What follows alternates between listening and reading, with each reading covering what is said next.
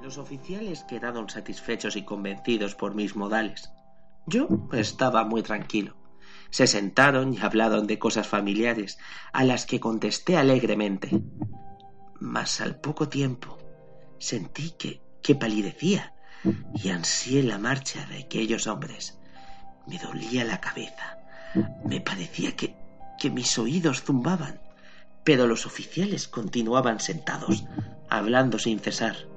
El zumbido se pronunció más, persistiendo con mayor fuerza. Me puse a charlar sin tregua para librarme de aquella sensación, pero. pero todo fue inútil. Y al final descubrí que. El rumor no se producía en mis oídos. Sin duda palidecí entonces mucho, pero hablaba todavía más con, con más viveza, alzando la voz, lo cual no impedía que, que el sonido fuera un aumento. ¿Qué podía hacer yo? Era un rumor sordo, ahogado, frecuente, muy, muy análogo al que produciría un reloj envuelto en algodón. Respiré fatigosamente. ¿Los oficiales no oían aún? Entonces hablé más a prisa, con mayor vehemencia, pero, pero el ruido aumentaba sin cesar. Me levanté y comencé a discutir sobre varias nimiedades en un diapasón muy alto y gesticulando vivamente. Pero, pero el ruido, el ruido crecía. ¿Por qué, por qué no querían irse aquellos hombres?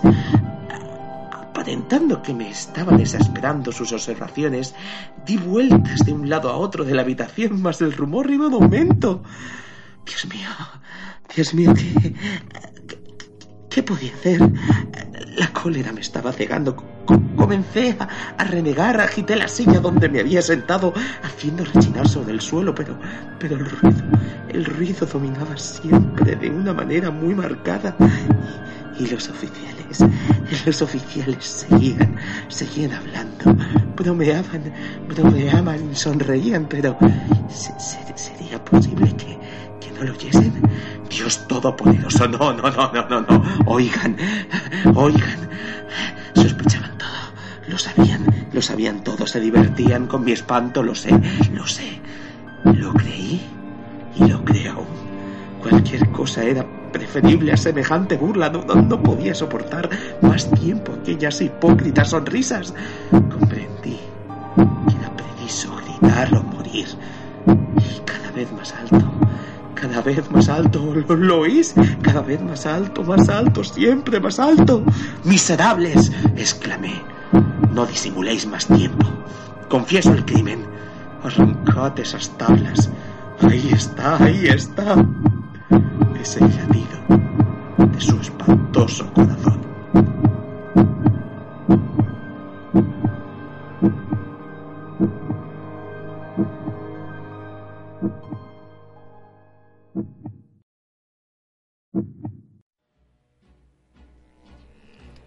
Acabamos de oír un fragmento del relato El corazón del ator de Edgar Allan Poe, interpretado por Rafael García Vacas. Estás escuchando Lluvia y Manta, tu podcast de literatura creado por el Club de Escritura Cirano. Bueno, bueno, bueno. ¿Y esto qué es? Hola, amantes de la literatura. Hoy estrenamos el primer programa de Lluvia y Manta. Y os preguntaréis qué es Lluvia y Manta. Pues es un espacio para compartir con vosotros, lectores, escritores, y para hablar de lo que nos gusta, los libros. Es viejo, es feo, y no sé qué es peor. ¡Qué risa que me das! ¡Ay, qué ataque me va a dar! Como habéis escuchado en la cabecera, este es un proyecto creado por el Club de Escritura Cirano. Para quien no nos conozca aún, se trata de un club donde cada mes lanzamos un reto. De esta forma queremos motivar a nuestros participantes a escribir un relato que posteriormente será valorado por sus compañeros de forma anónima. Y de esta forma podéis mejorar cada mes con los consejos y opiniones de distintas personas que han leído vuestro trabajo. Si quieres evitar una catástrofe mundial, libérame. Los niños ya no pueden esperar. Estrenamos este podcast en octubre, ya que es el primer aniversario del Club Cirano, y como coincide con Halloween, vamos a dedicarlo al género de terror. Pero antes de meternos en materia, vamos a presentarnos. Yo soy Virginia Rey, una de las creadoras del Club Cirano y además pues soy amante de la literatura como vosotros y marketingiana por excelencia. y bueno, eh, me acompaña mi fiel amiga y compañera de batallas, Marta González. Marta, cuéntanos un poco de ti. Hola Virginia y a todos los oyentes que nos estén escuchando. Yo soy estudiante de historia, de filología y un intento en proceso de escritora. Em, por cierto, hemos hablado del club, pero no os hemos dicho dónde podéis encontrarnos.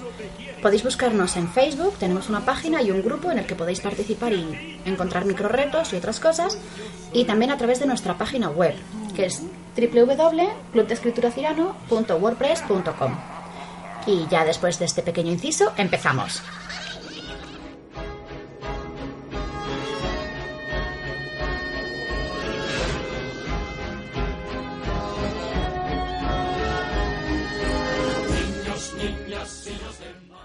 En primer lugar, feliz Halloween a todos. Espero que estéis disfrutando de esta fiesta tenebrosa y si ya nos leéis fuera de, o si nos oís fuera de Halloween, pues espero que la hayáis pasado muy bien. Vamos a empezar a meternos un poco pues en el tema del terror, pero desde el principio, ¿verdad, Marta? Sí, Virginia. Vamos a hablar primero de un poquito de la historia del género de terror.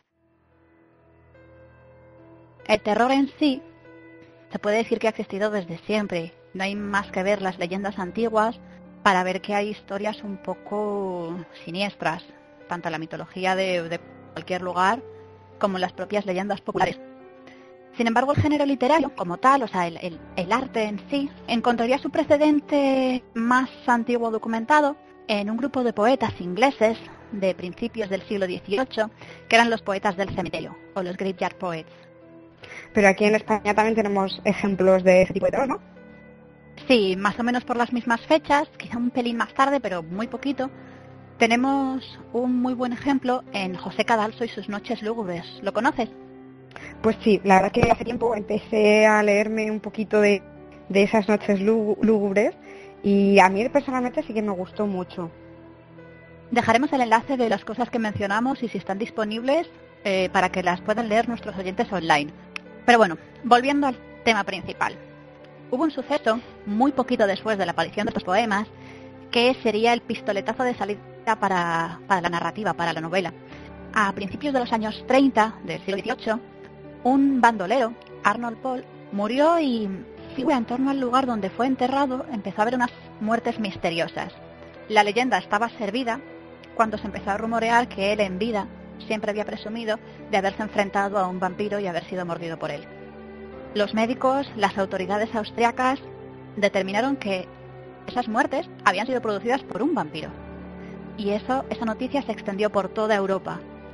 Y desde ese momento empezó la fiebre por los vampiros que dura hasta hoy en día.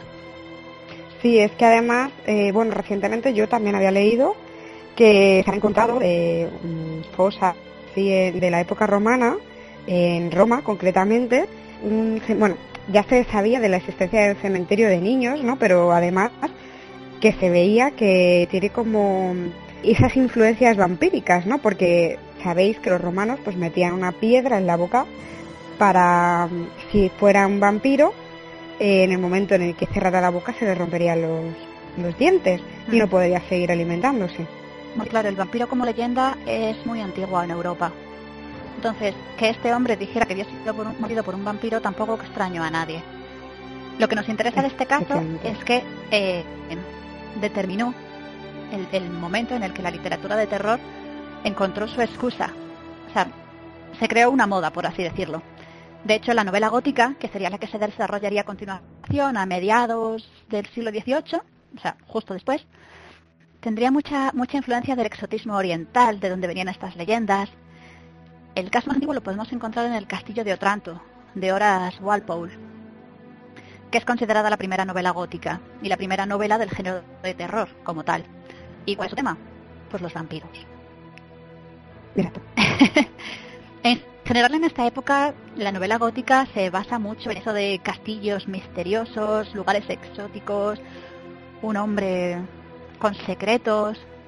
El- aunque el primer caso es el de Horas, eh, sí es cierto que el que más repercusiones quizá ha tenido en los autores posteriores es Anne Radcliffe y los misterios de Udolfo, que ha sido leída por autores como Lord Byron o Walter Scott y su influencia se puede ver. De hecho, hay una, anécdota que se menciona mucho entre los, fans del género de terror que conocen a, Mary Shelley y la creación de Frankenstein, que es que un grupo de autores se reunió en la villa Diodati, entre ellas estaba Mary Shelley y fue en ese momento cuando escribió su Frankenstein. Pero a nosotros lo que nos interesa, además, para desarrollar todavía el tema, el tema del vampirismo, es John William Polidori, que era el médico de Lord Byron y mm, su, su historia, que en ese momento quizá pasara un poco desapercibida, su historia, el vampiro, le daba una vuelta de tuerca a la concepción tradicional del vampirismo y lo pintaba como, como un sátiro insatisfecho en busca de jovencitas.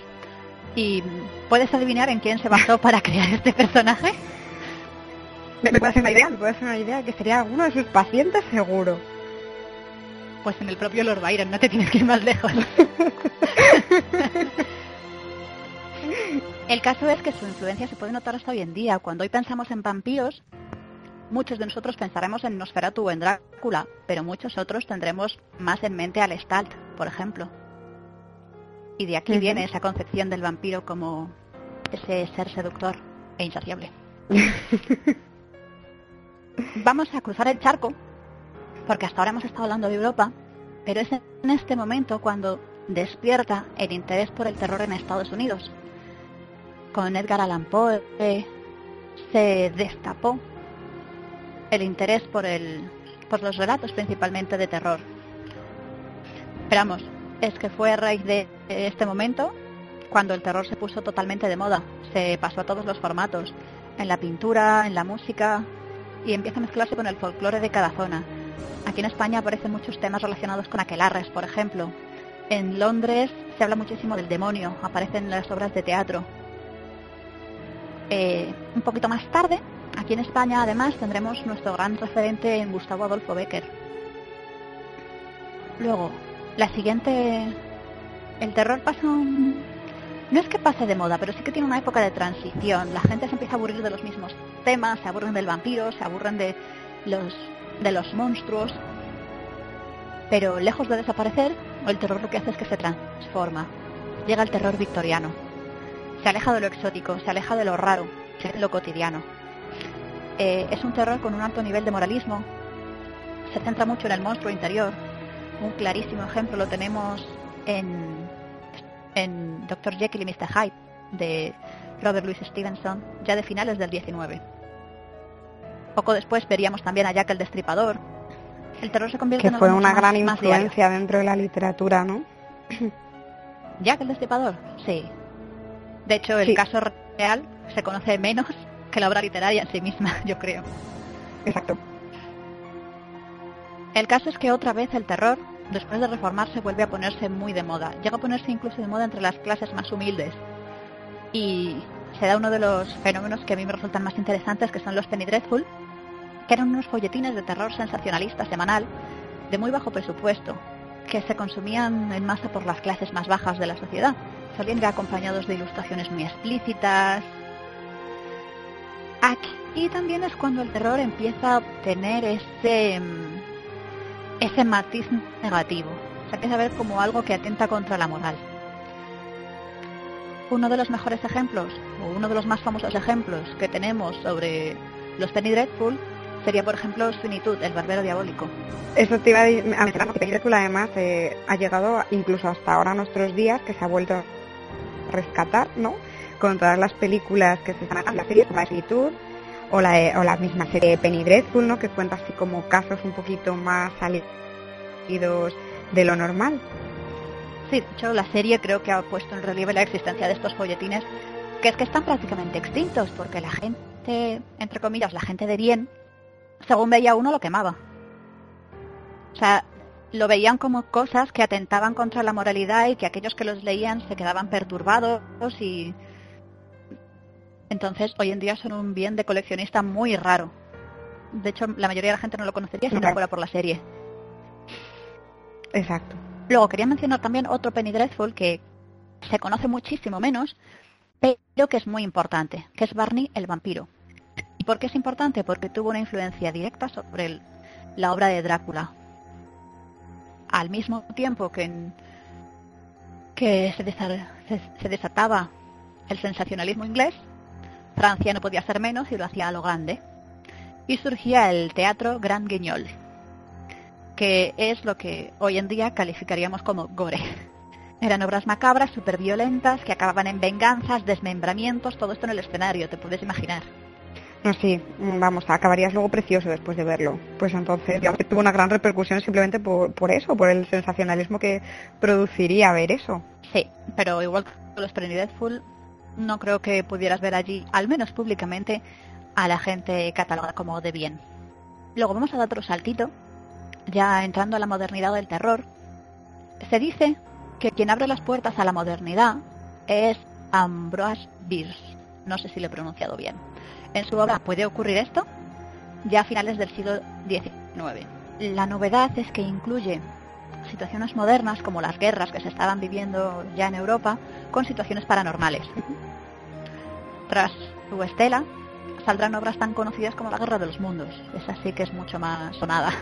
Desde luego. Y además imagino que también por la situación que vivía en ese momento tanto Europa ¿no? como, como fuera de Europa, eh, esta gran guerra de los mundos digamos que también afecta mucho al público. Por eso también es tan conocida. Hmm. Sí, en, en el imaginario de ese momento en el que la guerra estaba tan presente, algo así no era extraño. Era, era creíble y de hecho se conoce la típica, la típica anécdota que ocurrió en la radio con Orson Welles. Exacto, eso te iba a decir. Que además, eh, bueno, cuando, cuando la escucharon, a mí realmente es una cosa que, que me encanta, ¿no? Y me asombra y el efecto que tuvo después de escucharse la radio, pues digamos que tuvo un gran impacto porque es que te metes totalmente en esa historia y según cómo se debió de narrar en ese momento la radio, pues te asustaría, ¿no? Porque al fin y al cabo tú enciendes la radio y no esperas encontrarte algo así. No, claro, los que lo escucharon desde el principio y sabían que era un relato, no, pero los que llegaron a mitad, porque iban a mentir en la radio.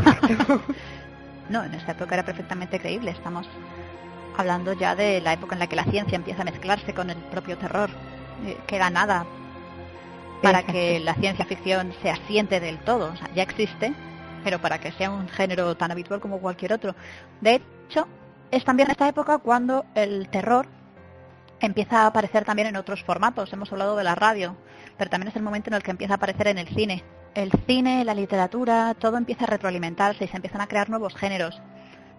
En Europa, digamos que aquí perdemos un poco la hegemonía del terror, porque estamos, estamos un poco ocupados con las dos guerras mundiales que afectaron en mayor medida a Europa que a Sí, Estados Unidos. Pero en Estados Unidos eh, volvemos a tener una época de oro. Tenemos a Lovecraft, a Bradbury, eh, las publicaciones de los Weird Tales. ¿Sabes lo que son los Weird Tales? Deslúmbrame. Muy en la línea de los Penny Dreadful, quizá un poco menos socialistas, son revistas de, de relatos de terror en la que participó, por ejemplo, Lovecraft y muchos otros de su tiempo. Muchas de las colaboraciones a los universos de Lovecraft aparecieron en, en los Weird Tales. No, claro, sí. Porque igual local muchas veces mandaba parte de sus relatos a sus amigos, en plan de, oye, he escrito esto. Además, Lovecraft era una persona que escribía muchísimo a sus amigos. A lo mejor se podía pasar todo un día entero escribiendo a sus amigos. Pues al final todos esos amigos se aliaron y crearon una revista. Realmente es así. Es posible, es posible. O sea, no, no, no conozco la situación exacta cuando lo decidieron, pero no debe estar muy lejos. Bueno, volviendo al tema, que me desvías. En la misma línea que los Weird Tales, aún más similar a los Penny Dreadful, aparece la literatura pulp.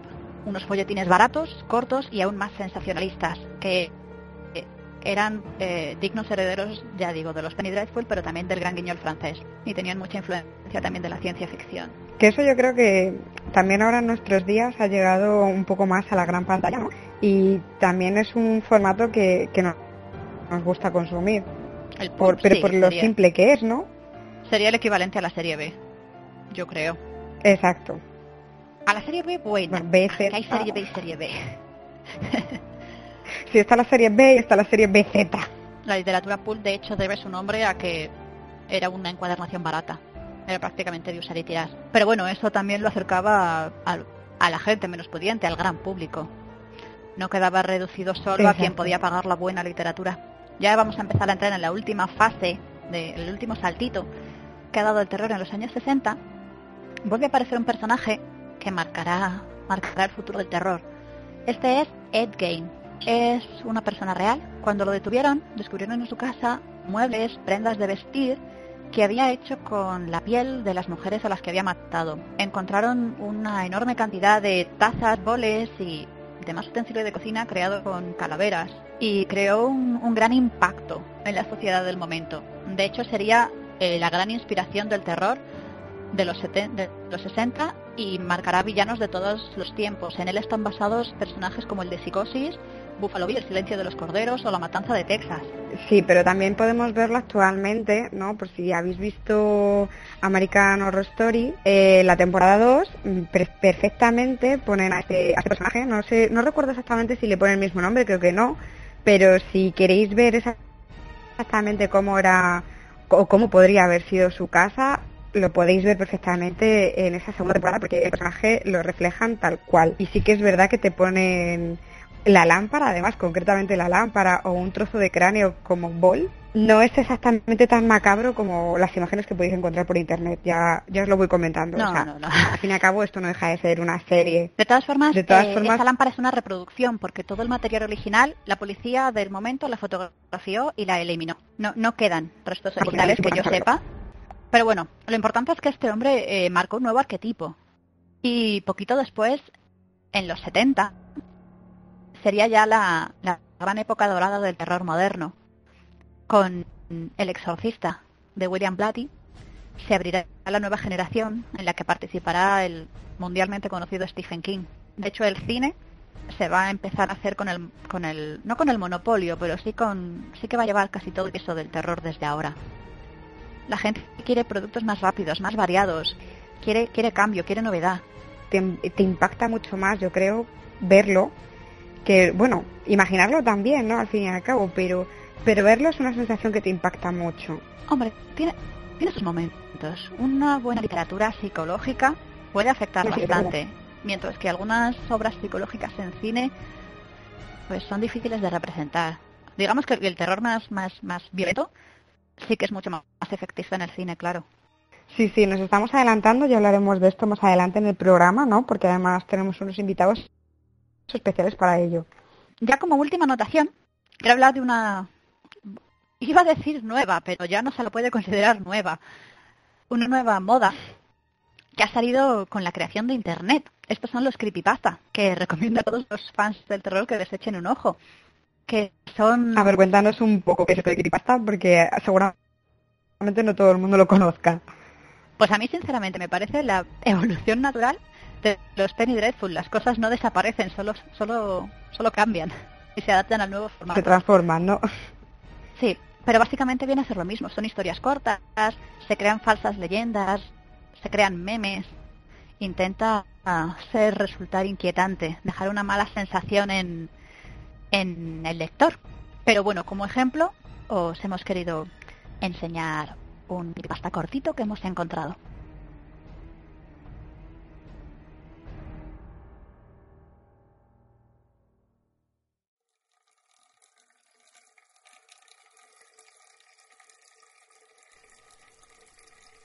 No levantes tu mirada hacia el espejo. Ya sabes lo que siempre pasa. Miras al espejo está justo detrás de ti. Solo mantén la mirada abajo y cierra el grifo. Coge la toalla. Sea lo que sea lo que sentiste que estaba ahí, no está. Regresa tu mano. No es importante secarla, solo ve a la cama. Mantén tu mirada baja. Incluso usa tu pelo como una cortina y mira tus pies cuando te des la vuelta. Ahora, abre la puerta sin fijarte en el pasillo. Por supuesto que está ahí, devolviéndote la mirada. Actúa como que estás a punto de quedarte dormido. Quizás se lo crea. Gira y sigue adelante. No mires a las puertas ni a los lados, ni siquiera a través del rabillo del ojo. Solo ve a donde tienes que ir. Ve al ordenador y apaga la pantalla. Ya sabes en qué parte exactamente está el botón. No mires a la pantalla. Sabes que lo que sea que está ahí no es lo último que tú dejaste puesto. Solo aprieta el botón. Anda. Ahora gira y ve hacia el armario. No, no mires a sus pies, mira a los tuyos. Continúa mirando hacia abajo y caminando. No vayas muy lento, pero tampoco vayas demasiado rápido. Quítate la camiseta. No tardes. Más bien, hazlo deprisa y haz lo mismo con tus pantalones. Ten cuidado y no te caigas. Abre el cajón y pon ambas prendas ahí. No importa que sea solo para camisetas. No mires lo que hay dentro. Ah, una parte de la camisa se ha quedado atascada. Ábrelo, empuja la camisa y ciérralo. Bien. Ahora date la vuelta. Pero no te quedes muy cerca de la cama. No dejes que te agarre los tobillos desde abajo. Mueve las almohadas y acuéstate a un lado con tu espalda dando a la pared. Mantén tus ojos cerrados e ignora lo gélido de la pared. Agarra bien fuerte las sábanas en caso de que trate de quitártelas. Mantén los ojos cerrados y no lo escuches.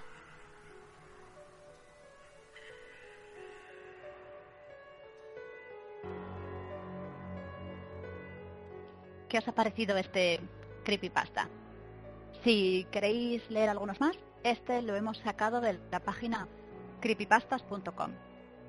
Ahora vamos a pasar a la segunda parte, por así decirlo. Virginia, ¿lista para contarnos un poquito más? Pues sí, eh, yo voy a hablar un poquito de los subgéneros, pero son un poco... A ver, lo hemos ideado un poco nosotras de lo que hemos encontrado y también de lo que de lo que está creado, ¿vale? Pero bueno, vamos a empezar un poquito por el principio y el primero que vamos a mencionar es el terror uncanny. Perdón por mi inglés porque no es muy buena, pero bueno. Eh, eh, es una traducción realmente de una palabra alemana que es así que ya no voy a pronunciar porque para mí es imposible. Pero es un poco eh, el terror más misterioso, ¿vale? Está provocado por elementos cotidianos cuando algo resulta un poco chocante o discordante y, te parece raro, a pesar de ser algo totalmente normal. Es una imagen un poco tenebrosa de los objetos o de situaciones que no deberían producir ningún tipo de terror. Pues, por ejemplo, el que nos puede provocar pues unas niñas cantando, que también es algo, es, un, es una cosa muy recurrente a la hora del cine de terror, ¿no? Las típicas niñas cantando, que es película de Freddy Krueger total, eh, pues es ese tipo de terror, para que os hagáis una idea. Es, también, si no lo he entendido mal, es como una forma de narrar en la que algo cotidiano está como fuera de lugar, ¿no? Exacto, como que nos choca un poco y es lo que te hace que te produzca ese calofrío por la espalda. Hmm. Y dices, esto es un poco raro, aquí va a pasar algo. Pero esto no solamente pasa con, con situaciones normales, también puede ser pues con formas humanoides que creemos haber visto o como las típicas muñecas de porcelana, esas que dan tanto miedo, pues también se puede englobar dentro de este subgénero. ¿Vale? Son elementos recurrentes que se utilizan en un tipo de terror. Si te parece bien, para que quede un poco más claro, vamos a, a incluir un fragmento de lo que si yo nadie es una, una descripción de tipo uncanny, uncanny o como se quiera pronunciar esto, ¿vale? Perfecto, sí.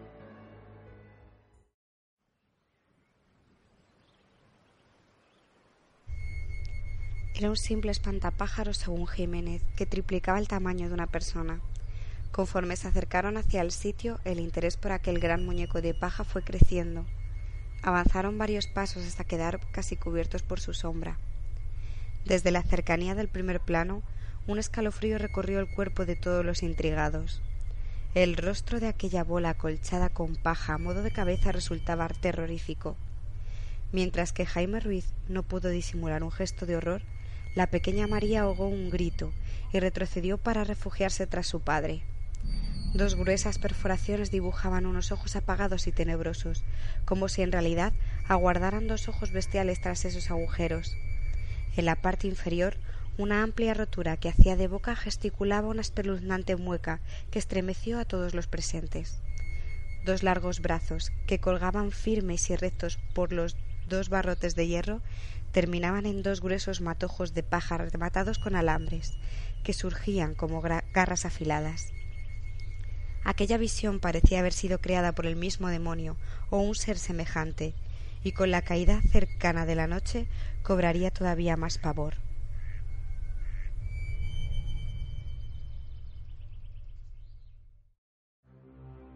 Lo que acabamos de escuchar es un fragmento del relato La casa del espantapájaros, se encuentra en el libro Delirios y Desvelos de Serena Simón Vives, a la que podréis conocer un poco más tarde en nuestra mesa redonda. Virginia, cuéntanos algo más sobre los géneros de terror, Vale, pues el siguiente subgénero que vamos a tratar es un poco el subgénero de monstruos o también se puede denominar terror fantástico porque al fin y al cabo el tema de la fantasía también puede ser un poquito tenebrosa. Y esto es el miedo que nos provocan pues elementos totalmente irracionales, eh, cosas que ya son temas sobrenatural, puede ser em, animales como los hombres lobo, que no terminan de ser ni animal ni persona, o los vampiros, demonios, cosas así, ¿vale? Muertos vivientes, Aquí ya también podemos empezar a, encajar un poquito la novela de Frankenstein, ¿no? Porque podría, digamos, eh, delimitarse en ese, en ese término en el que es un poco irracional, que no es del todo real, aunque podría ser, bueno, podríamos ponerlo aquí. Eh, después vamos a ver también el tema del gore, que como Marta ya os ha hablado un poquito antes de, de dónde viene todo este tema, pues es un tipo de literatura muy sangrienta y visceral, ¿vale? Mm, un poco influencia de, lo francés, pero digamos que a lo largo del tiempo se ha desarrollado cada vez más y yo creo que también se ha vuelto un poquito más sangrienta aún. Describe aspectos, eh, actos o escenas muy traumáticas que no es realmente apta para sensibles. Aquí podemos meter a las novelas. Es lo que discutíamos antes sobre si el, el gore es apto para la literatura o no, ¿no? Exacto, sí, porque digamos que siempre visual se va a ver, va a impactar más, ¿no? Pero leído yo creo que también. Y por eso eh, han salido también tantas novelas de zombies, ¿no? Pues como es el tema de Resident Evil, pero también podemos hablar de, cosas más cotidianas como puede ser la mafia y temas de torturas, que aquí, por ejemplo, podemos encajar en... A ver, sí no, o Lo que quería decir es que no puede llegar a ser tan... cabeza de caballo a mi lado. pues justo, justo iba a hablar del padrino, exacto. Eh, un, un, libro que os recomiendo mucho es el tema, es el, el del padrino de Mario Puzo. Y pues sí, eh, quien nos ha levantado con una cabeza de caballo a su lado, ¿no? Es, lo más normal del mundo. Bueno, para, demostrar que, que, el gore también puede, puede ser escrito, vamos a escuchar otro fragmento, en este caso del, del libro de la saga Resident Evil, La ciudad de los muertos.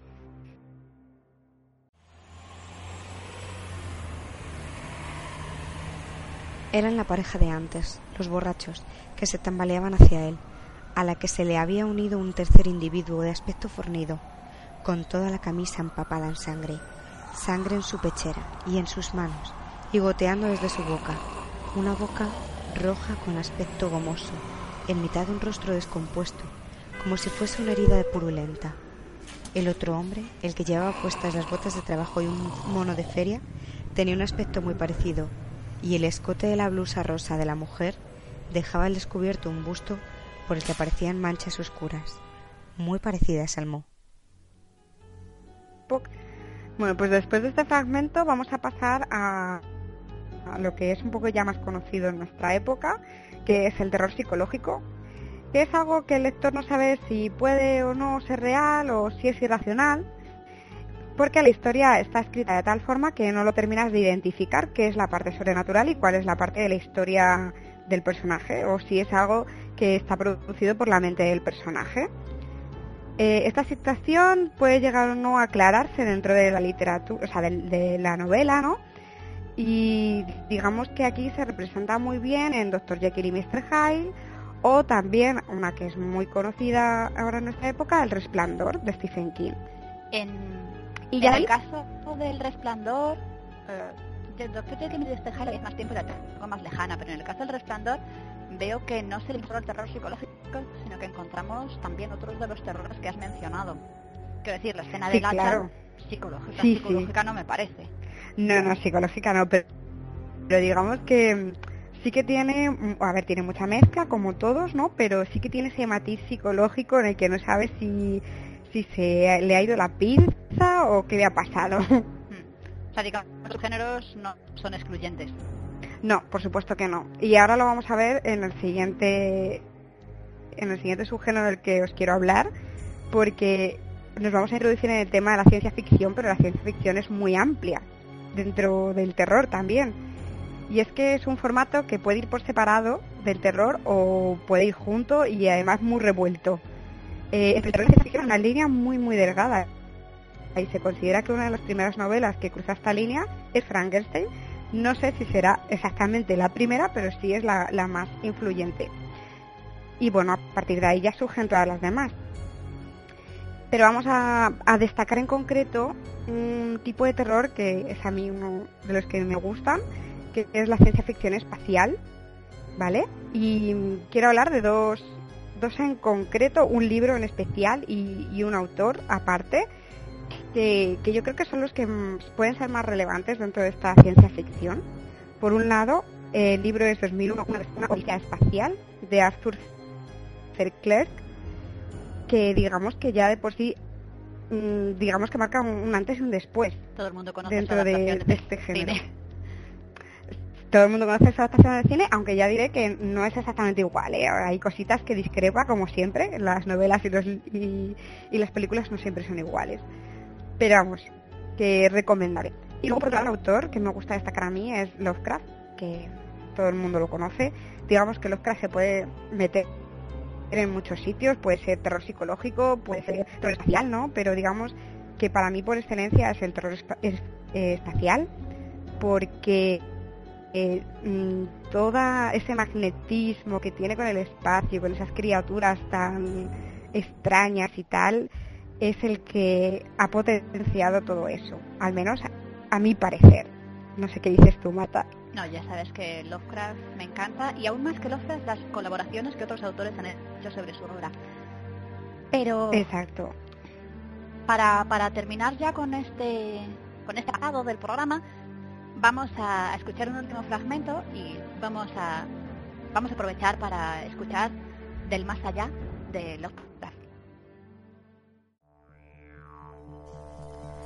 Me encontraba ahora en un vórtice de ruido y movimiento, acompañados de confusas representaciones visuales.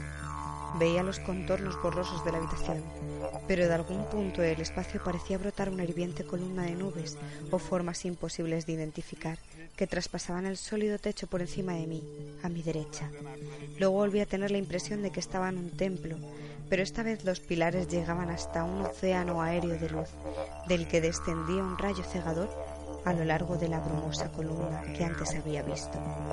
Después, la escena se volvió casi enteramente calidoscópica y la mezcolanda de imágenes, sonidos e impresiones sensoriales inidentificables sentí que estaba a punto de disolverme o de perder de alguna manera mi forma sólida.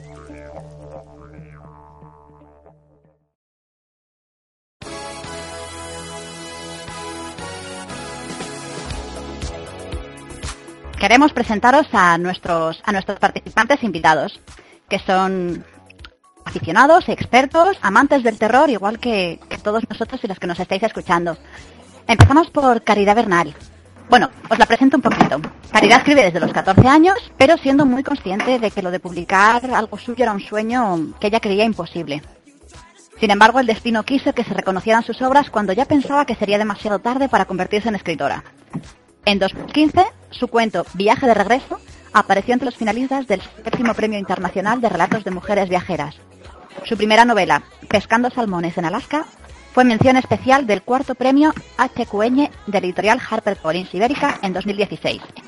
Y su novela, Estocolmo de Noche, se publicó en 2017 por la misma editorial y personalmente la tengo pendiente porque tiene muy buena pinta. Y su título es Blog de una escritora. También os recomiendo que le echéis un ojo porque Yo he leído varios artículos suyos y merece la pena, sabe muy bien de lo que habla. Bueno, Caridad, ahora sí te dejo la palabra. ¿Qué tal? Muchísimas gracias por, la presentación y por, por decir que sé muy bien de lo que hablo. No sé si yo hasta qué punto, pero muchas gracias. Yo cuando era muy pequeña, era, tenía 12 años o así, mi, regalo, mi hermano me regaló la novela de Drácula de Bram Stoker. Y, bueno, es un libro, fue el primer libro para mí no juvenil y es un libro que no sé si lo habéis leído, Está, eh, tiene una relación epistolar, ahí se combinan cartas con telegramas, con diarios y para mí eso, como nunca había leído nada parecido, me pareció muy original, ¿vale? También porque tenía 12 años y, y había leído muy poco, ¿no? Pero el hecho es que la novela está muy bien escrita. Eh, los diarios de las mujeres, para mí era eh, que un hombre escribiese como si fuera una mujer, me parecía mm, mm, como un inverosímil, ¿no? Y el terror estaba muy bien descrito, o sea, era casi verídico, yo lo sentía. Entonces, con esa novela, fue a raíz de esa novela que empecé a convertirme en una fanática de los cuentos de terror y fue como fui descubriendo a los clásicos como de Allan Poe, Henry James. Poquito a poco fui eh, pues devorando todos los clásicos que ahora pues más o menos pueden ser reconocibles. Vale, pues vamos a presentar también a otra de nuestras colaboradoras en esta mesa, que es Serena Simón. Eh, es profesora, uy, perdona, es filóloga y autora de terror y de misterio. Y bueno, eh, géneros como los de la letra mm, desde muy joven los ha leído, ¿no? Y ha sentido predilección especialmente hacia este terror psicológico. Nacida de un pequeño pueblo de Alicante, de Cox, y hasta la fecha, pues bueno, ha, publicado un libro de que se llama Delirios y Desvelos, ¿no? Que trata de relatos. Cuéntanos un poco, Senena. Hola, buenas tardes. Eh, en primer lugar, pues quería daros las gracias por, por haber contado conmigo para este debate. Y bueno, a mí lo que me une con, con el género del, del, miedo ha sido pues lo mismo, ¿no? Que desde pequeña pues siempre me ha gustado mucho este género, siempre se siente predilección por, por él. Pero claro, la diferencia ha sido sobre todo que he escrito, ¿no? Lo que más me gusta es escribir sobre todo narrativa de terror. Y para mí es una forma de entretenimiento pero también es un reto porque a la hora de, escribir este género no solamente se trata de contar historias, sino de mantener en vilo al lector, de lo que viene a ser darle miedo al espectador, ¿no? En meterlo en la trama y que de algún modo sienta esa empatía con el protagonista, que es como lo que viene a ser la sensación que espera un espectador cuando lee o ve una película de miedo. Y por otro lado, eh, no es nada fácil por eso mismo, porque no se trata solamente de narrar historias.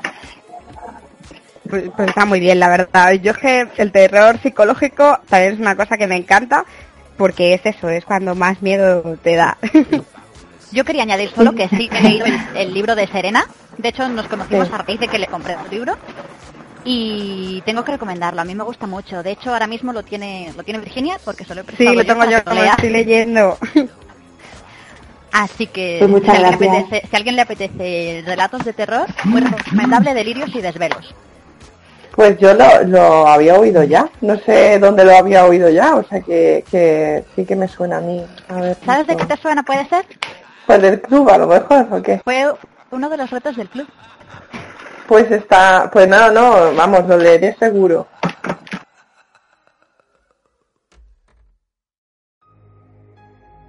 Voy a dar paso a nuestro último invitado, Rafael García, que es trabajador social, él no se dedica al mundo de la literatura, sí ha colaborado en radio, y diréis entonces que, que viene a vernos aquí una persona que no tiene que ver con la literatura y en principio nada que ver con el terror.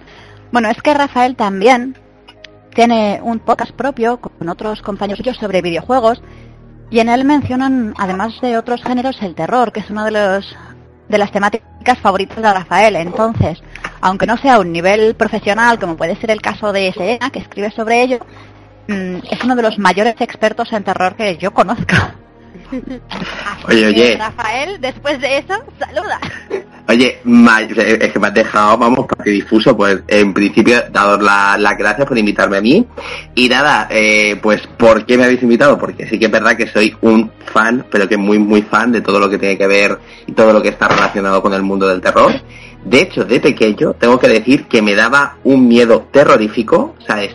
Eh, yo no sé cómo, o sea, en qué punto de mi vida, en qué punto de inflexión eh, mi cabeza hizo un clic, pero de no gustarme absolutamente nada de las películas de terror, eh, a directamente a estar encandilado, ver todas las películas de terror, tragarme eh, todas las series, leer también un montón sobre cosas de terror y demás. Y la verdad que estoy muy contento porque soy gran seguidor tanto de películas, videojuegos y demás, y creo que puedo pues aportaros un poquito de pues de lo que yo sé, ¿no? O sea, del terror en, en otros formatos que a lo mejor no es el literario. Y entonces pues eh, aquí estoy yo y espero que, que os sirva de ayuda.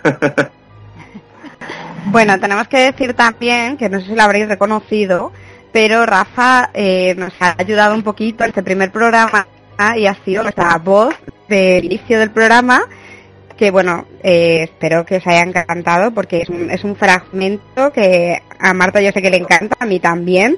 Y, y es que la verdad es que lo ha hecho súper bien. A mí personalmente eh, me gusta mogollón como lo has interpretado, Rafa. Mm, Ay, muchas gracias, muchas gracias. Muchas- ay, ay, ay, es que me ruborizo. Es que soy un hombre del renacimiento, se podría decir así. Soy una persona, pues sí, ¿sabes? ¿Qué Que, pues, pues eso, claro que valgo pato, pues, oye, pues he hecho muchos pinitos, he tocado muchas cosas, pues interpretación, he hecho también muchas cosas, eh, muchos textos, he interpretado textos de terror. Entonces, pues al final, pues cada uno, pues a lo mejor no es que sea un erudito, no he estudiado el tema, pero bueno, sí que es verdad que soy un gran consumidor de, de lo que tiene que ver el terror y demás. Así que nada, pues espero que os guste y de verdad, bueno, si me decís que os ha gustado cómo he interpretado el fragmento del audio, pues más contento aún estoy.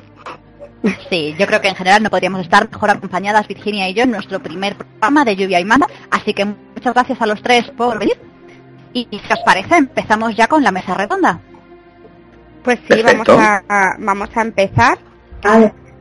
Vamos a hacer un poco, pues, el- la primera pregunta, ¿no? Porque el terror es uno de los géneros más antiguos de la literatura y genera muchos odios y amores, pero a partes iguales. Eh, a ver, Caridad, ¿qué crees que hace que este género sea tan atractivo y que hace que nunca pase de moda? Bueno, eh, yo creo que lo que logra hacer sentir miedo a una persona es muy complicado, porque hay que tener en cuenta varias cosas, y de ellas ha hablado un poquito Serena antes. Hay que, una de las cosas es captar al lector, ¿vale? Para que se olvide de todo lo que le rodea. Tienes que crear, tienes que hacer que se cree lo que le estás contando, ¿vale?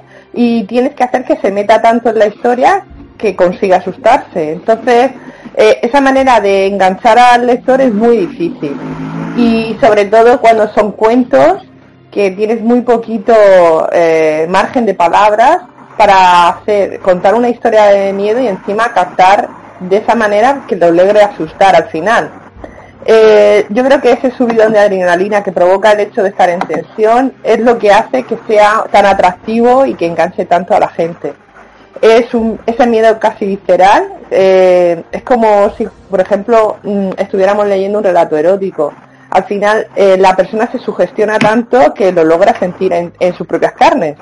Eh, por eso yo creo que no pasa de moda, el, el terror nunca va a pasar de moda y que por mucho que pase el tiempo eh, seguiremos cogiendo libros de, de Carl Poe y seguiremos sintiendo miedo. Es cierto, a mí lo que me ocurre con el terror es que eh, es eso que a lo mejor te, te pone en situaciones medianamente cotidianas, a mí es lo que más me gusta del terror.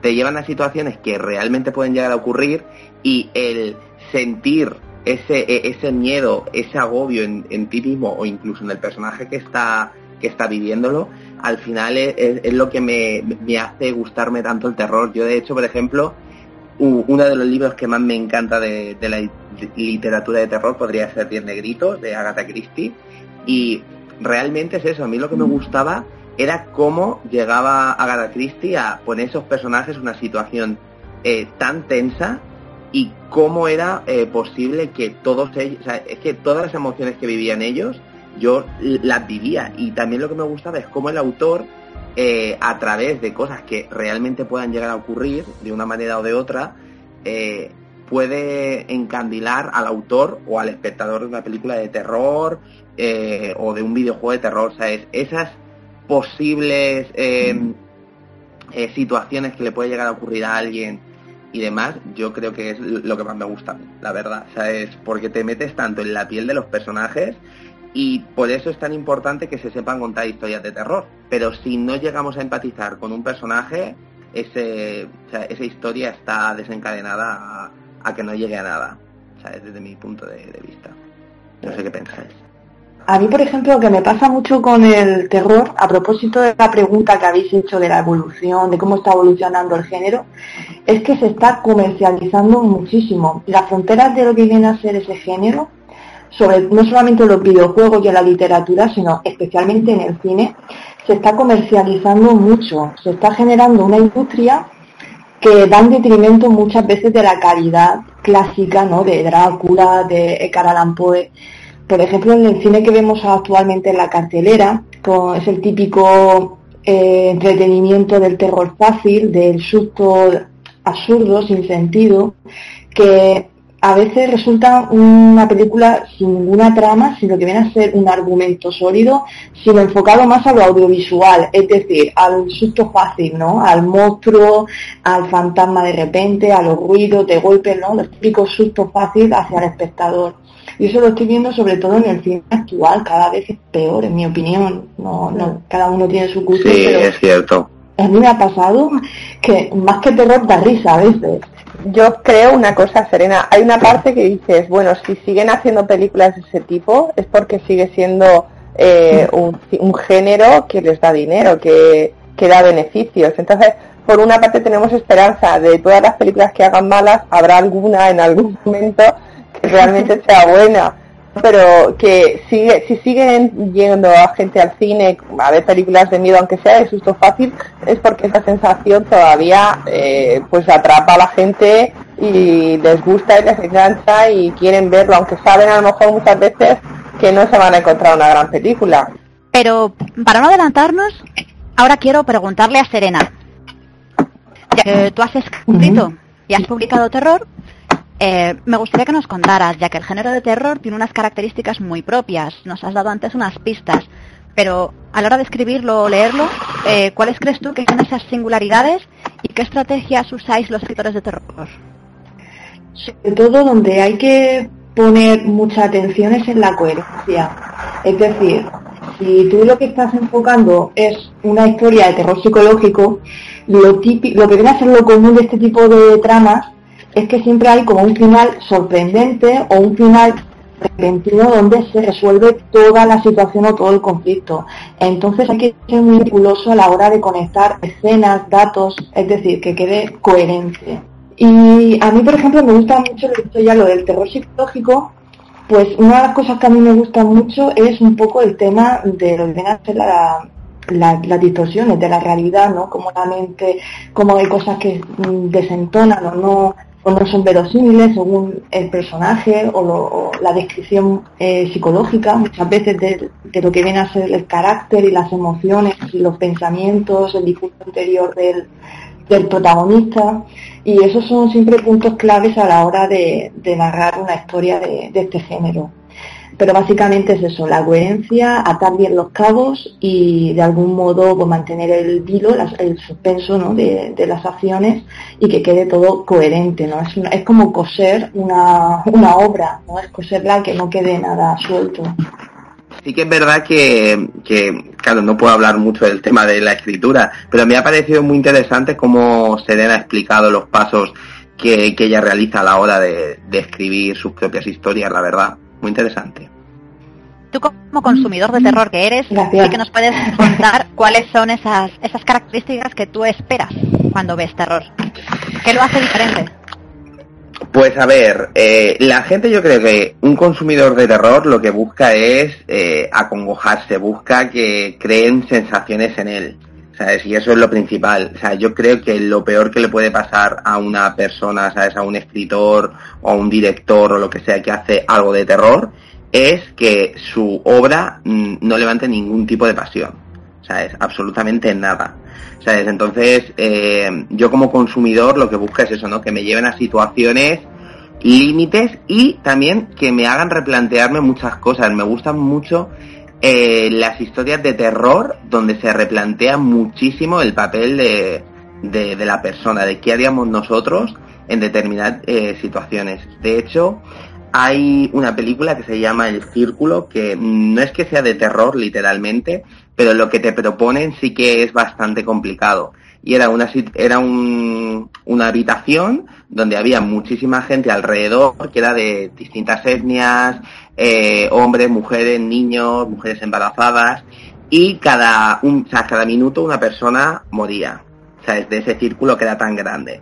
Y entonces, eh, esa película me encantó y me levantó un montón de emoción porque se replantea cómo es el ser humano, ¿sabes? Y lo que puede llegar a hacer por darle sobrevivir. Y yo creo que al final el terror es eso, ¿no? ¿Sabes? Que te levante algo que, mm, que realmente llegue a, emocionarte y... Es que claro, de historias de terror ya se han hecho muchas. ¿Sabes? Innovar es muy complicado. Entonces, claro, eh, encontrar autores que se atrevan a hacer ideas complejas y que no caigan en el cliché, yo creo que es lo que está buscando la gente. Lo que no quiere la gente ahora es clichés, lo que quiere es buscar historias que tengan eh, un, ¿sabes? Pues unos personajes carismáticos o que nos eh, lleven a cosas que no hemos visto nunca, por ejemplo. Entonces yo creo que el consumidor principalmente lo que quiere, o sea, por ejemplo, antes estaba muy de moda el, los zombies y ahora ya, por ejemplo, ya no hay películas de zombies porque ya se ha cansado el consumidor de eso. En aquella época, hacer una película de zombies era algo súper original, pero ahora es algo súper cotidiano. Entonces, eh, es eso. O sea, es más o menos lo que busca. No sé si te he contestado. Muy bien.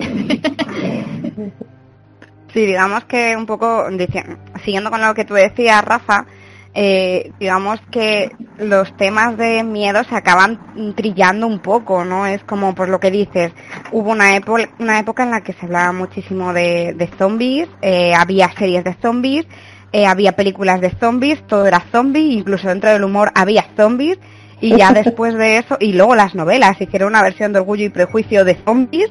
O sea, todo, está el lazarillo. Sí, el, todo, todo. Cogieron obras clásicas, las zombificaron y, como que ahora ya... es un género independiente. Tú lo miras en las librerías y está el género zombie o el género survival.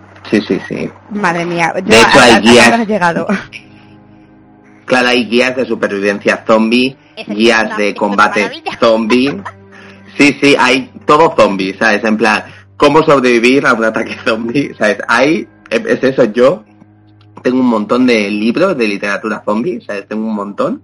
De hecho, tengo el zapatillo de Torbe zombie, tengo el Quijote zombie, ¿sabes?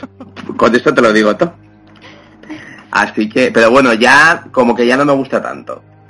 Normal, normal, es, es eso, ¿no? Pues que digamos que se acaba machacando tanto y pues es luego lo que dice un poco Serena, ¿no? Porque esto luego, eh, digamos que al haber trillado tanto, ya el lector no llega a conectar, ¿no? O el espectador no llega a conectar con ese miedo.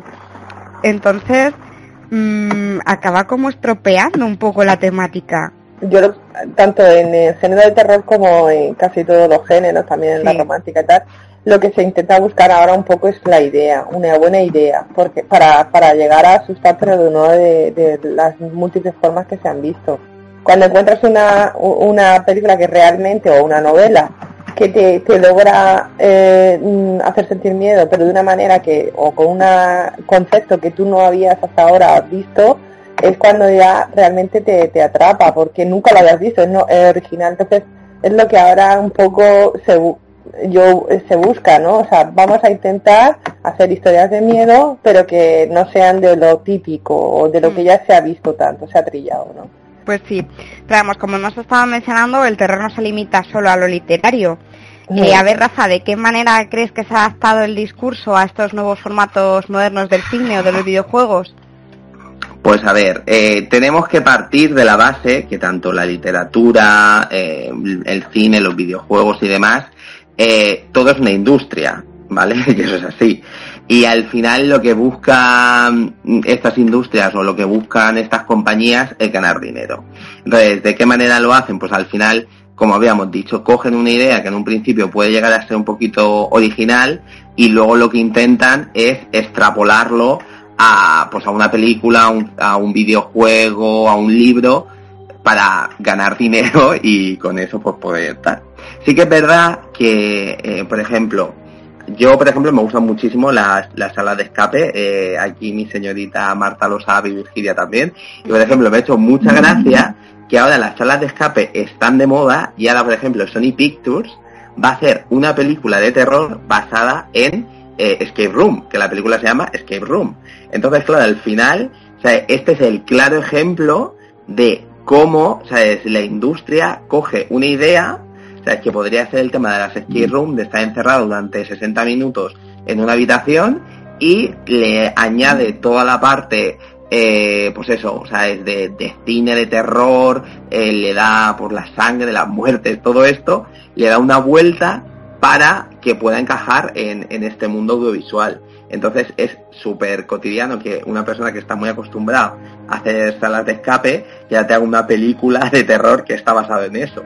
O sea, es que va a ocurrir que la gente que le guste las salas de escape, por lo más seguro que, por ejemplo, vaya a ver esta película. Yo, por ejemplo, me gustan y voy a ir a verla. O sea, yo soy un eh, consumidor, tengo que decir, muy fácil de disuadir, porque eh, consumo mucho tipo de terror y incluso tengo que decir que disfruto con las películas de terror que son malillas, o sea, es como que me gusta, ¿vale? Por eso, o sea, yo llegaba a ver una película de terror y tengo que decirlo de una rueda, ¿sabes? Una rueda que tenía películas de poderes. terror?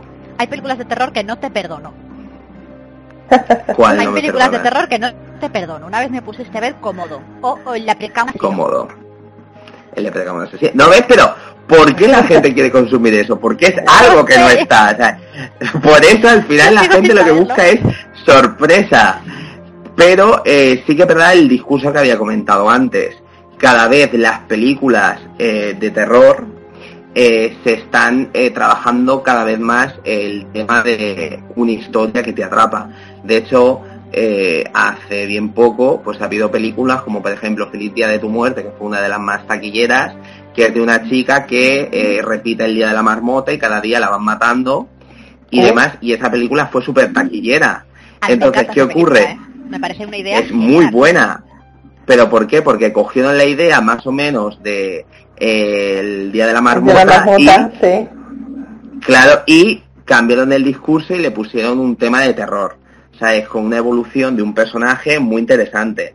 Entonces, los discursos, sí que es verdad, eh, hubo una temporada que eh, se, se basaba mucho en la violencia, eran muy explícitos, se quería sangre, se quería destrucción, casquería, pero eso sí, pero poco a poco ese discurso cada vez ha ido bajando y ahora, por ejemplo, el terror que está triunfando es más, eh, por ejemplo, La Monja, no sé si la gente la habrá visto, pero por ejemplo, La Monja eh, Sí, es una película que, eh, a ver, te puede gustar más o menos.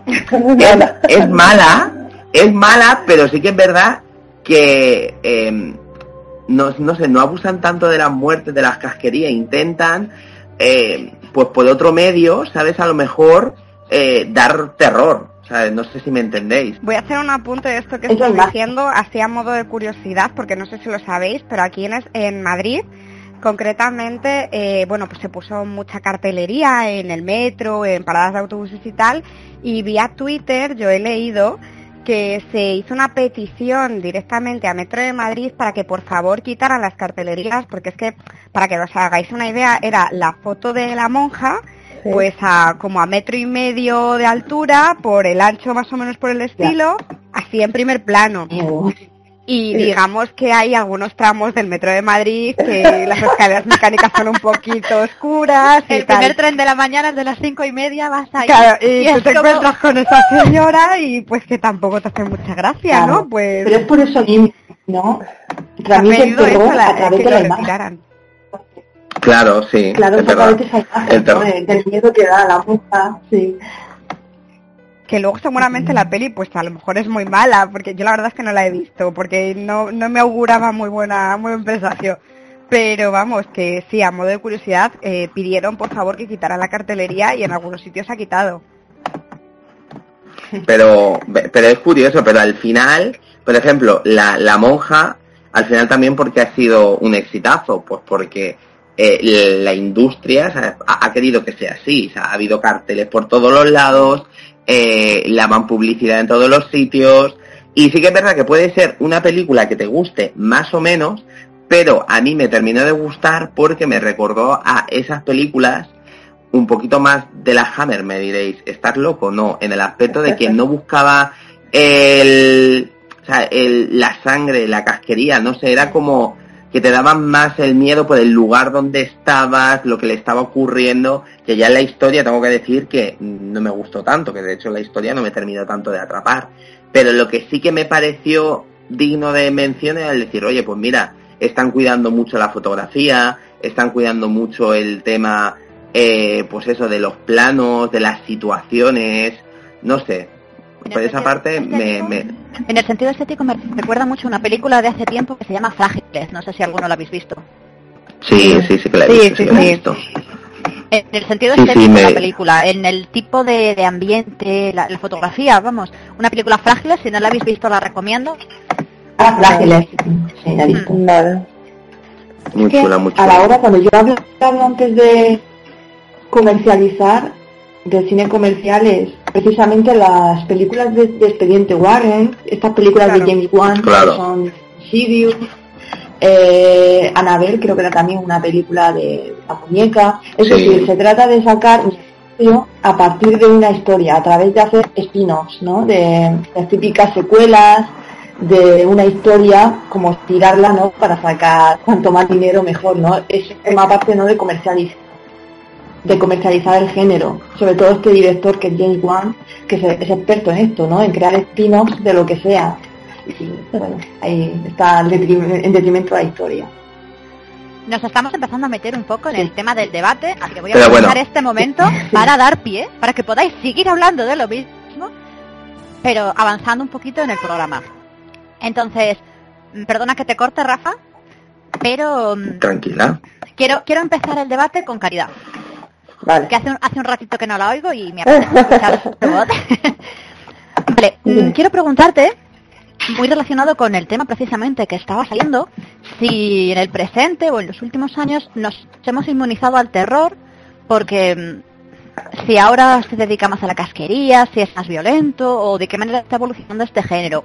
A ver, yo, yo opino que como el, el claro que ha evolucionado ahora, yo creo que ya no nos hace tan, no nos da tanto miedo el, el, lo que decía Serena también, el típico fantasma, el típico, la típica casa encantada, o el monstruo, o vampiro. Entonces ahora se busca más un poco el miedo dentro de nosotros mismos.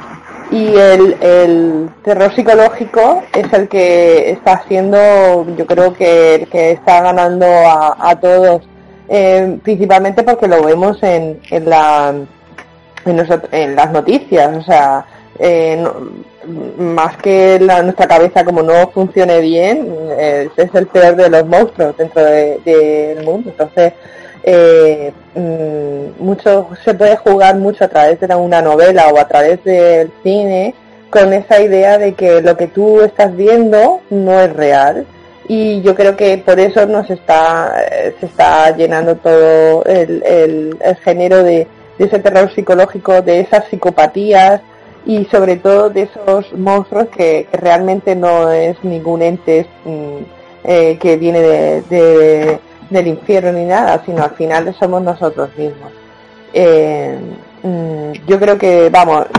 a- no nos hemos inmunizado porque lo vemos todos los días que realmente eso puede ser posible. Eh, simplemente ha cambiado la cara y ya no es un monstruo. Somos, yo creo que, que la, la propia persona, el, el ser humano, puede llegar a ser el peor de todos los monstruos. Buah, es verdad. Oye, la verdad que es una reflexión muy buena. Y al final yo creo que el terror eh, va a avanzar en eso. Yo creo que tanto... Y yo creo que la literatura también va por ese camino. Yo creo que la literatura siempre ha sido eh, más psicológica, ¿sabes? En el aspecto, o por lo menos las... El, lo que consumo yo en literatura, incluso también en cómics y todo eso, es ese tipo de terror más psicológico, más... Eh, claro, la literatura yo creo que te da un poquito más pie a profundizar en la persona, en el personaje, ¿sabes? En que en esos monólogos interiores que puede tener el personaje que de alguna manera está decidiendo entre una cosa u otra o si enfrentarse a sus miedos o no enfrentarse a sus miedos. Entonces, eh, es eso, las películas están dirigiéndose un poquito más allá. Pero sí que es cierto que en lo audiovisual, todo el terror que es psicológico es muchísimo más difícil y es menos, eh, da menos dinero a la industria que a lo mejor una película de algo más genérico como puede ser una casa encantada o un asesino, ¿sabes? Eh, creo, ¿sabes? Que es un terror que la gente cuando ve esa película dice, chapó. De hecho, si tú vas a festivales como Sitges y todo esto, o incluso a, por ejemplo, aquí en Santa Elche, en Elche, que, se hace y demás, eh, se ven eh, piezas que profundizan mucho más allá de, de, la persona en sí. Sabes que mm, hay algunas veces, incluso yo he llegado a ver películas donde el, el, el, protagonista tiene miedo de sí mismo, o sea, tiene miedo de lo que le va a ocurrir o de lo que es capaz de hacer.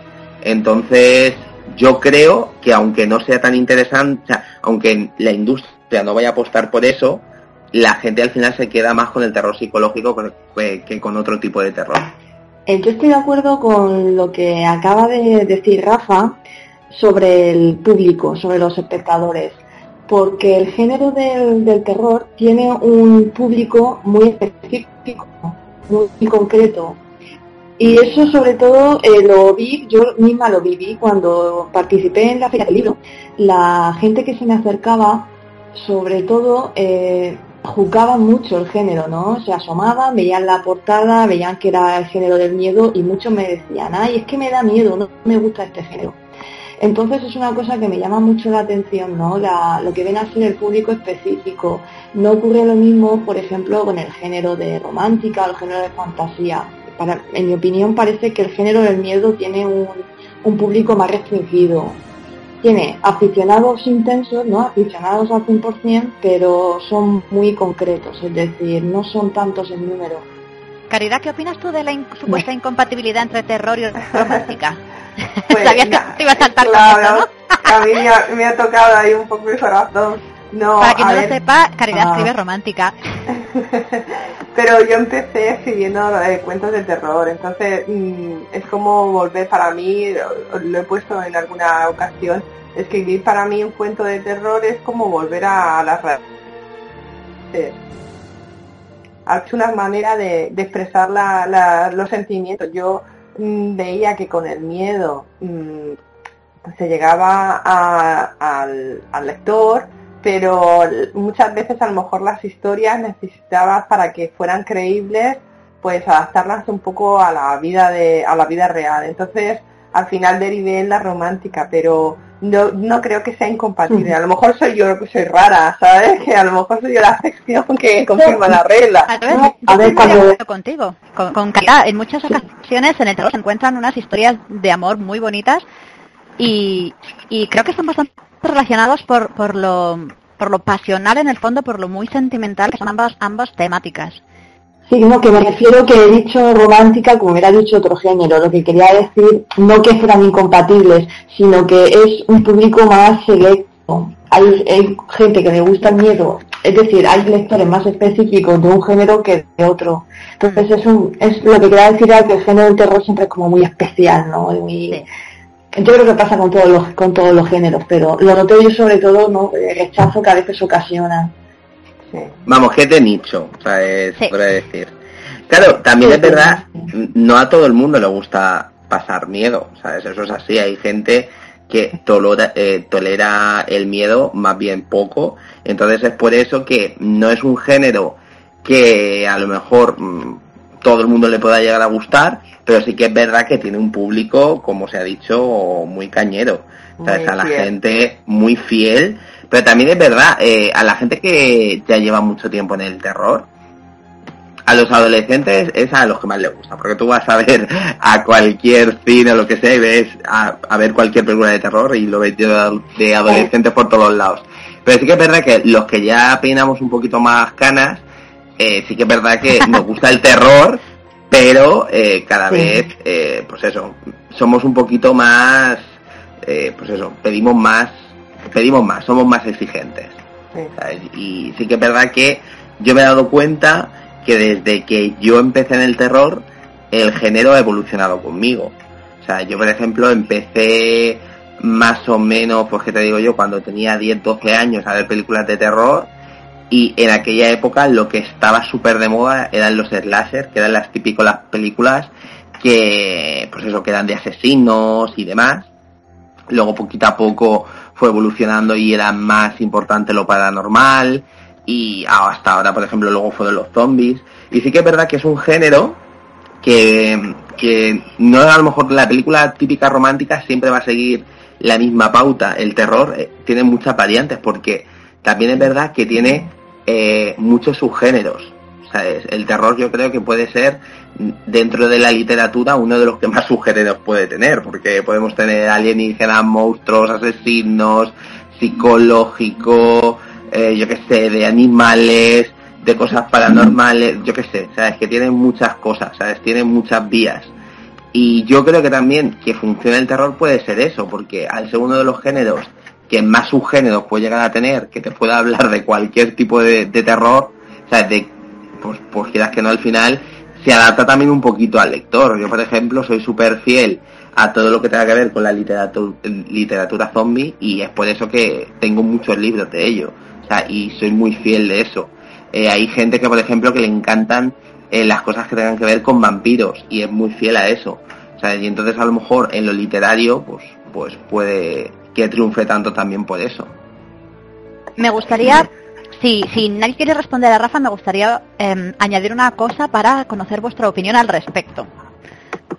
Y es que hay distintas teorías de distintos psicólogos, y no me voy a poner a dar nombres, que explican el por qué nos gusta el terror. Os quiero dar dos y a ver qué opináis, si estáis de acuerdo con alguna, con ninguna, o me estáis totalmente en contra. Una dice que la gente se aficiona al terror porque les proporciona un entretenimiento violento que sí está aceptado socialmente. Es decir, nos sentimos atraídos naturalmente hacia la violencia o hacia el miedo, hacia ver sufrir a otras personas y de esta forma podríamos hacerlo sin, sin que se vea mal por la sociedad. Y otra teoría dice que el ser humano se siente atraído por el terror porque le permite ponerse en situaciones extremas en las que puede aprender unas herramientas que luego en su vida real eh, pues le ayudarían a enfrentarse a otras situaciones más sencillas. Digamos que eh, sería un, un sistema inconsciente de aprendizaje. Luego, además de, de la adrenalina y todo eso que, que ya sabemos que supuestamente causa adicción. ¿Qué, ¿Qué opináis de estas teorías? Yo creo que está muy relacionado todo lo que acabas de decir. Se puede unir ambas. Por un lado está en lo que se llama el sadismo, pero en el sentido del morbo, la típica atracción por el morbo, por lo prohibido, por así decirlo.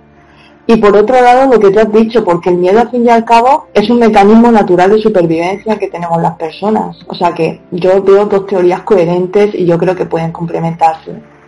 Mira, yo sí, eh, a mí lo que me ocurrió cuando era pequeño, o sea, antes he dicho que me daba mucho, mucho, mucho, mucho, mucho miedo. Y yo creo que empezó a gustarme tanto el terror porque es eso, o sea, llegó un punto que era tan miedoso que en mi casa, ¿sabes? No puedo- siempre he estado acompañado a, la hora de dormir, siempre ha estado mi hermana conmigo y cuando mi hermana ya se fue de Erasmus y se fue a todo lo que tenía que hacer, pues de momento me dijeron, Rafa, que tienes que dormir solo. Y yo, ¿cómo es esto? Entonces yo, instintivamente, o sea, es que va muy relacionado con la segunda opción, o sea, la segunda que has dicho.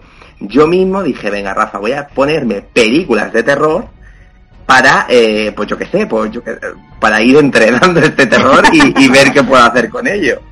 Y me acuerdo yo que me daban muchísimo miedo a las películas y cuando era chiquitín lo que me di cuenta que me daba o sea, lo que me, realmente me daba miedo era no saber qué iba a ocurrir.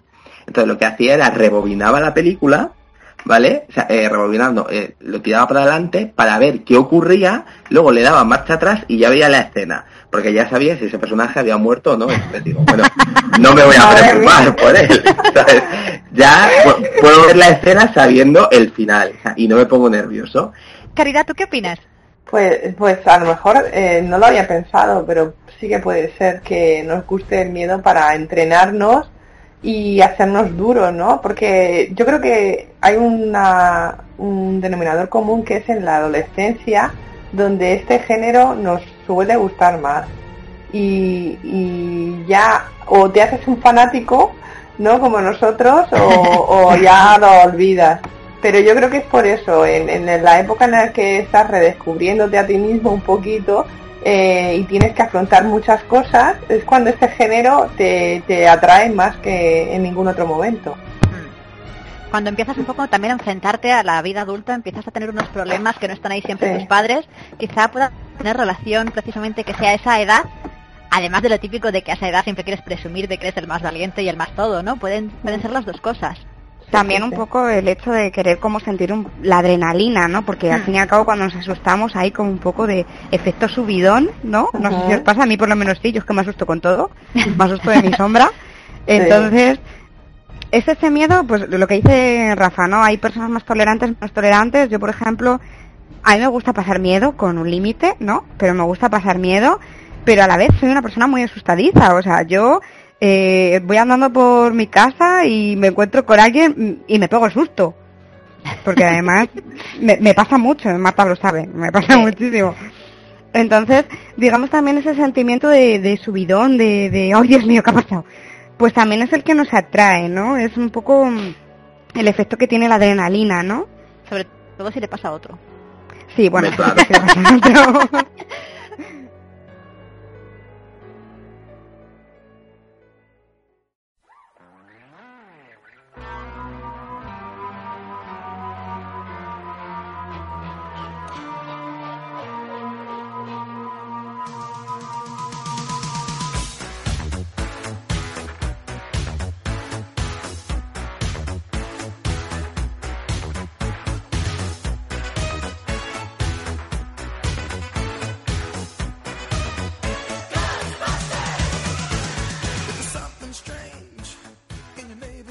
gustaría que, que hiciéramos unas, unas recomendaciones y me gustaría empezar por las que nos han hecho en redes sociales.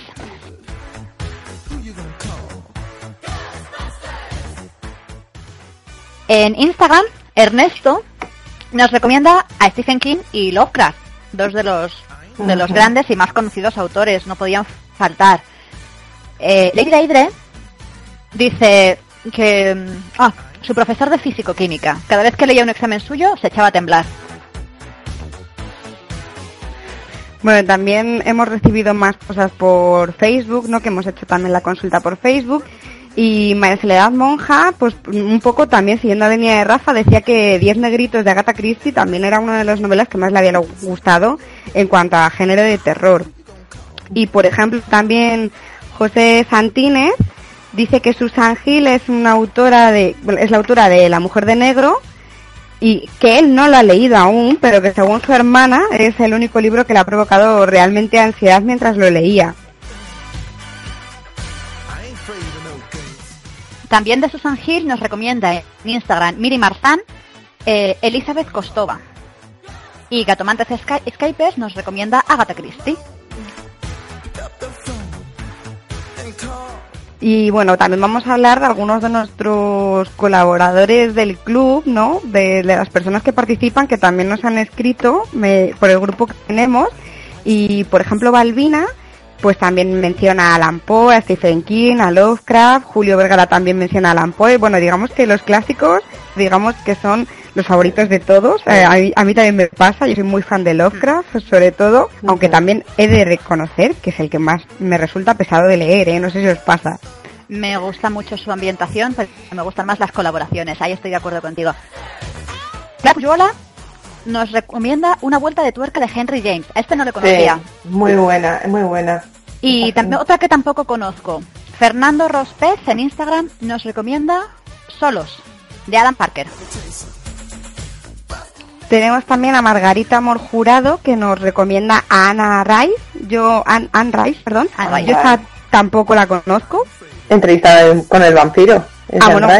Y por ejemplo, Taranis Nilfan nos recomienda a Becker, que bueno, yo no lo tenía tanto como tema de terror, pero sí, sí, es verdad que hay algunas cosillas que sí se pueden decir que son terror. Hombre, es, es terror romántico. Y. En la misma línea, Mercedes González Peláez nos recomienda a Becker, a Edgar Allan Poe y concretamente a El Monte de las Anas, El Miserere, El Cuervo y El Gato Negro. Por si Mm, todas estas recomendaciones las subiremos después para que estén por escrito. Ahora, Pues harán nuestros expertos que nos den sus recomendaciones, ¿no? A ver, Caría, cuéntanos. Bueno, pues yo, eh, eh, coincidiendo con alguno de los de las recomendaciones que habéis dicho, la de Lovecraft yo diría un, uno, un cuento eh, para los principiantes que sería que era rata, las ratas en las paredes, creo que se llamaba, que a mí realmente me dio mucho miedo, está muy bien escrito. mm, Y, y, bueno, es que en realidad muchos de los cuentos de él son, son muy buenos.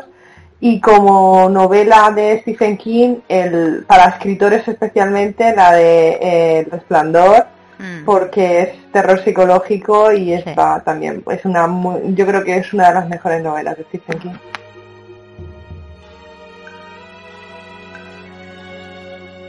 Serena, ¿tú qué opinas? ¿Qué nos recomiendas? Yo, a ver, yo suelo leer bastante variado, desde autores noveles a, hasta Stephen King, también me gusta eh, Neil Gaiman, eh, no sé. A mí mm, también. eh, ¿Qué más? Hay también muchos autores de estos muy poco conocidos, por eso no recuerdo el nombre, pero he leído libros de relatos de terror también bastante buenos.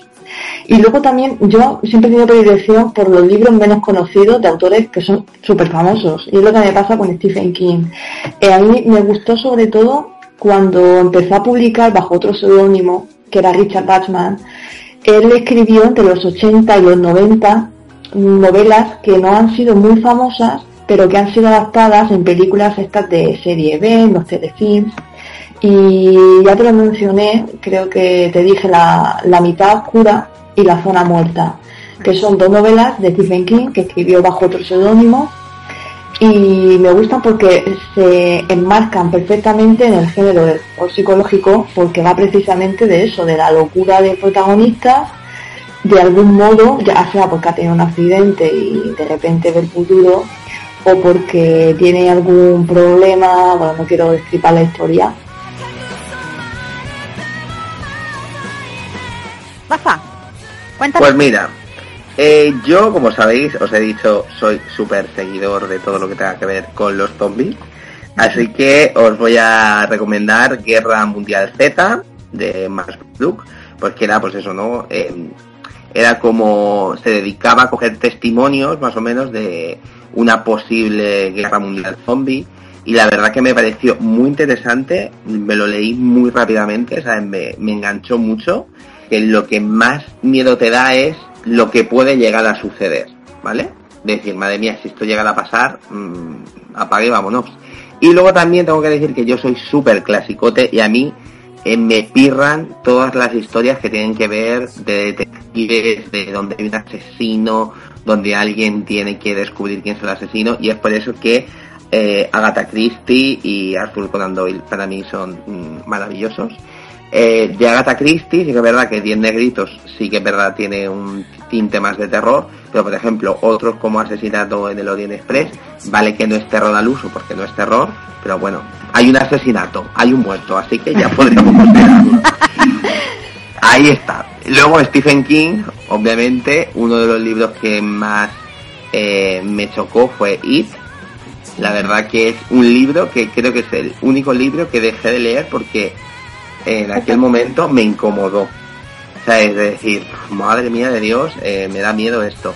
Y sí que es verdad que siempre lo he tenido en pendiente por eso mismo. O sea, porque como fue un libro que me incomodó y, y es eso, y me daba miedo de verdad porque eh, tengo tenía pavor a los a los payasos, A los payasos. pues dice, pues venga, pues leyendo It seguro que se me va a pasar. Pues, pues no se me Ya, yo tuve la misma idea y no, porque a mí No, me no pasa exactamente ¿verdad? lo mismo.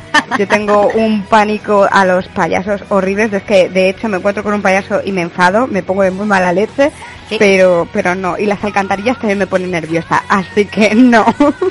No, no, fue como, fue una idea que dije, bueno, voy a dejarlo ahí, Rafa, a ver qué tal. Y no, pero es recomendable. Rafa. Sí, seguiré, seguiré. De hecho, ahora veo películas de miedo de payasos, ¿sabes? Fui a, fui a otro mundo. Y eh, otro libro que me gustó mucho, eh, Arthur Conan Doyle, El perro de los Baskerville, me encantó.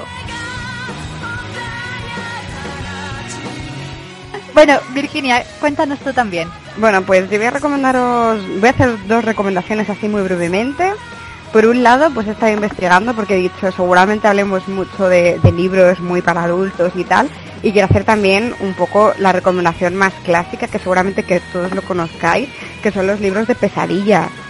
Hombre, más clásico que eso ninguno, porque Pero hicieron hasta serie de televisión con cada con cada libro y yo creo que todos, pues, mm, de cerca o de lejos lo hemos tocado, ya sea por libro o ya sea por la serie, conocemos las historias seguro.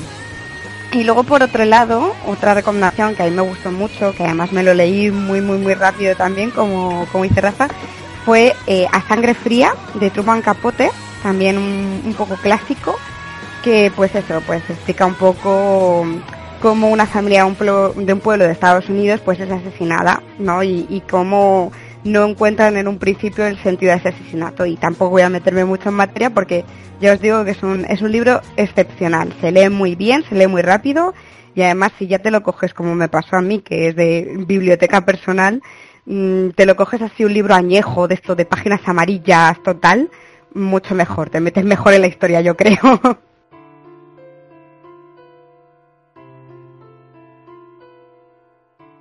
Y bueno, Marta, cuéntanos tú. Vale, yo voy a decir que mm, tengo, tenía la ventaja de saber que iba a recomendar la gente de las redes y tal, así que me he buscado algo un poco diferente. Voy a recomendar tres. Daphne du Maurier, perdonar mi francés, es nulo. Seguramente os suenen sus historias porque algunas de ellas han sido llevadas al cine por hijos. Entre ellas Los pájaros y Rebeca.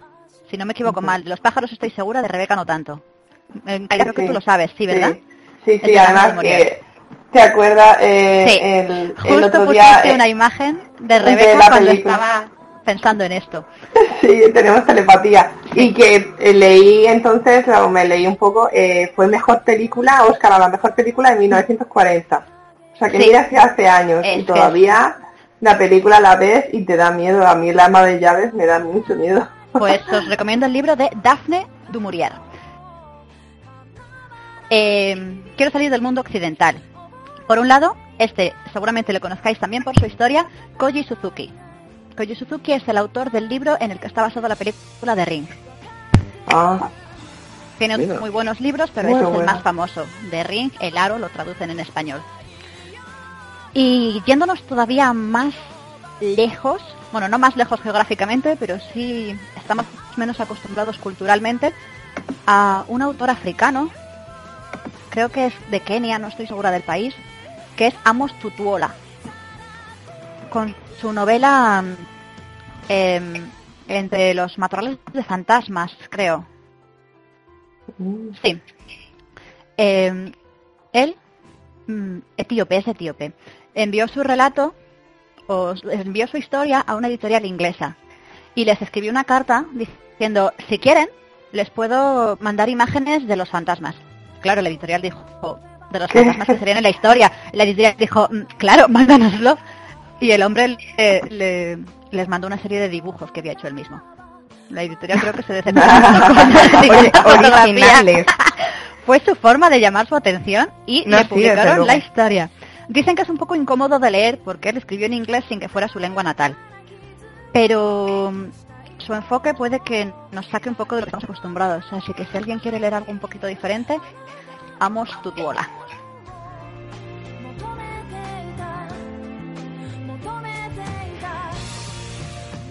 Bueno, y hasta aquí un poco pues el programa de hoy.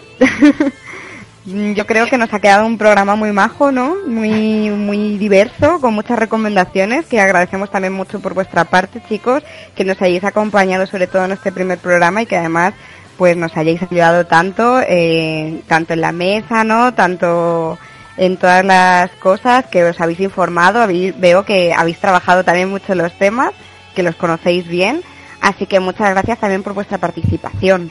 por vuestra paciencia, porque al nuestro estreno también hemos cometido algunos errores y habéis estado ahí para comprendernos, apoyarnos y ayudarnos.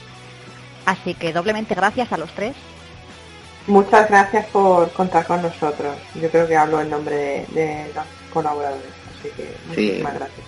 Ha sido un placer.